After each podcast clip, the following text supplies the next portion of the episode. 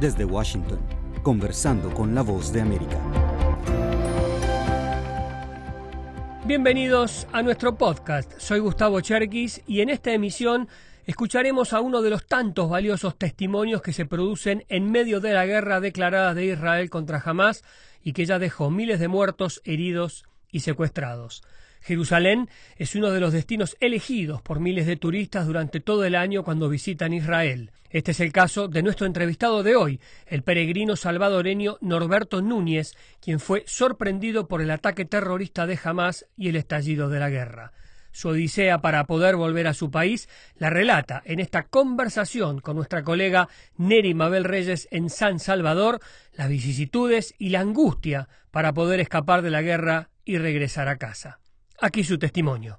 Gracias por esta oportunidad, gracias al amor infinito de nuestro Señor Jesucristo, que con la ayuda de Él, con la ayuda de diplomáticos y el gobierno de El Salvador, hicieron posible que saliéramos de, de Jerusalén cuando apremiaba una situación ya bien difícil en nosotros, ya la ansiedad nos tenía, nos tenía agobiados porque el día sábado, cuando comenzamos a ver el bombardeo, eh, misiles que llegaban cerca de Jerusalén y que eran derribados por, por Israel, pues nos pusimos mal, nos pusimos, eh, eh, bueno, primero en las manos del Señor, ¿verdad? Y, y luego pues nos ordenaron regresar al, al hotel, porque en ese momento íbamos para Palestina. En ese momento, cuando el gobierno declara ya la guerra, tipo 9 de la mañana, nos ordena regresar a los hoteles y a todo el mundo a sus casas. Bueno, así fue regresamos a los hoteles y las calles vacías y, vimos como, como misiles eran derribados la defensa israelí y eh, las bombas, las sirenas, pues eso más que todo es lo que más aflige. Sí, es decir que usted se encontraba el día del bombardeo en Jerusalén. En Jerusalén, correcto. Y a partir de ahí ya no pudieron completar eh, evidentemente esta ruta palestina, empezaron a cambiar todo el itinerario ya no pudimos. Ya el sábado a final del día, eh, una amiga que andaba con nosotros tenía el número de la persona encargada de la embajada de, Jerusalén y le habló. Y esta amiga pues respondió muy bien. Eh, ella comenzó a decirnos qué debíamos de hacer. Lo primero fue que nos dijo que enviáramos las fotos de nuestros pasaportes.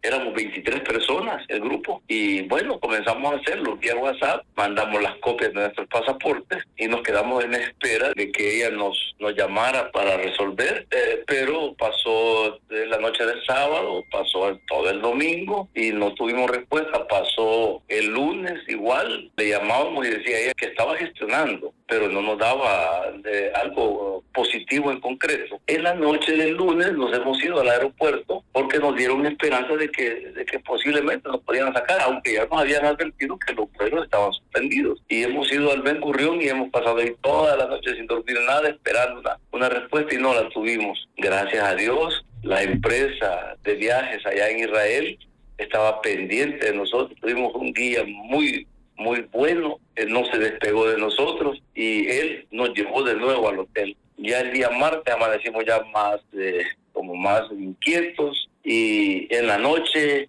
estábamos tratando de ver por dónde salíamos, por comprar boletos por nuestra cuenta, porque todavía Cancillería ni, ni la embajada no, había, no nos había dicho nada. Sí. Pero en eso estábamos precisamente cuando llega la llamada de parte de esta señorita Iris y nos dice, bueno, mañana salen a la una del hotel, ya tenemos sus boletos comprados. ¿Salieron en un vuelo humanitario o cómo salen ustedes y hacia dónde salen? No fue vuelo comercial porque estábamos en Jerusalén y nos dice la señora, la señorita Iris, mañana a la una salen del hotel, vamos a mandar un microbús o un bus a recogerlos y van a salir vía Jordania. Llegamos a la frontera, salimos a la una de la mediodía del hotel ahí en Jerusalén y llegamos a Jordania eh, como unas tres horas después.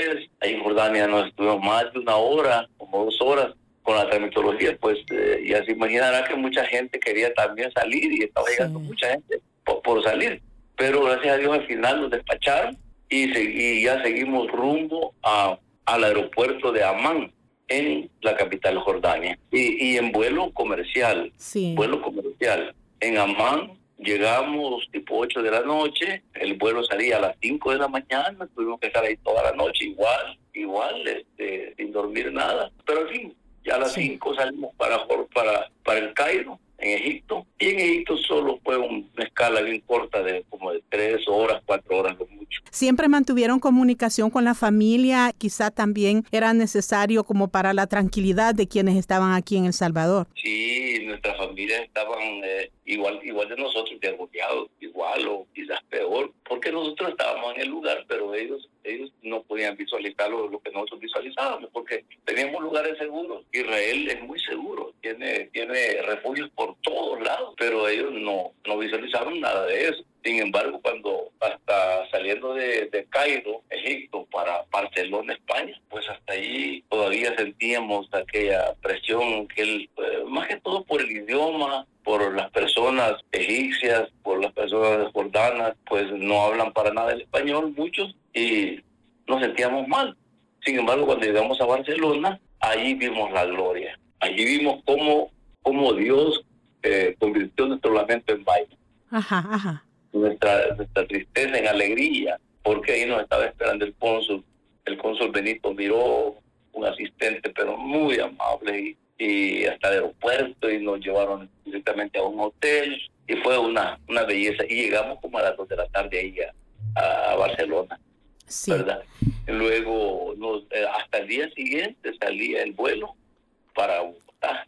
A las 3 de la tarde salía el vuelo el día siguiente. Bueno, ahí estuvimos un día en Barcelona, eh, salimos a caminar, pero sí, y le digo que la, tristeza se, se, nos quitó, bueno, se nos quitó el hambre. Nos, o sea, sí íbamos tan cansados, pero de repente no sentíamos cansancio, no sentíamos hambre, no sentíamos sueño y no habíamos dormido, ya llevábamos tres noches de no dormir.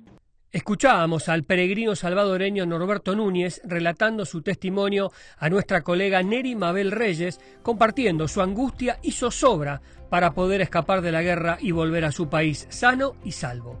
Gracias de nuevo a todos ustedes por acompañarnos en este episodio en nuestro podcast de Conversando con la Voz de América. No olviden que cada día de lunes a viernes podrán encontrar contenido actualizado en nuestro perfil de YouTube y en la página web vozdeamerica.com.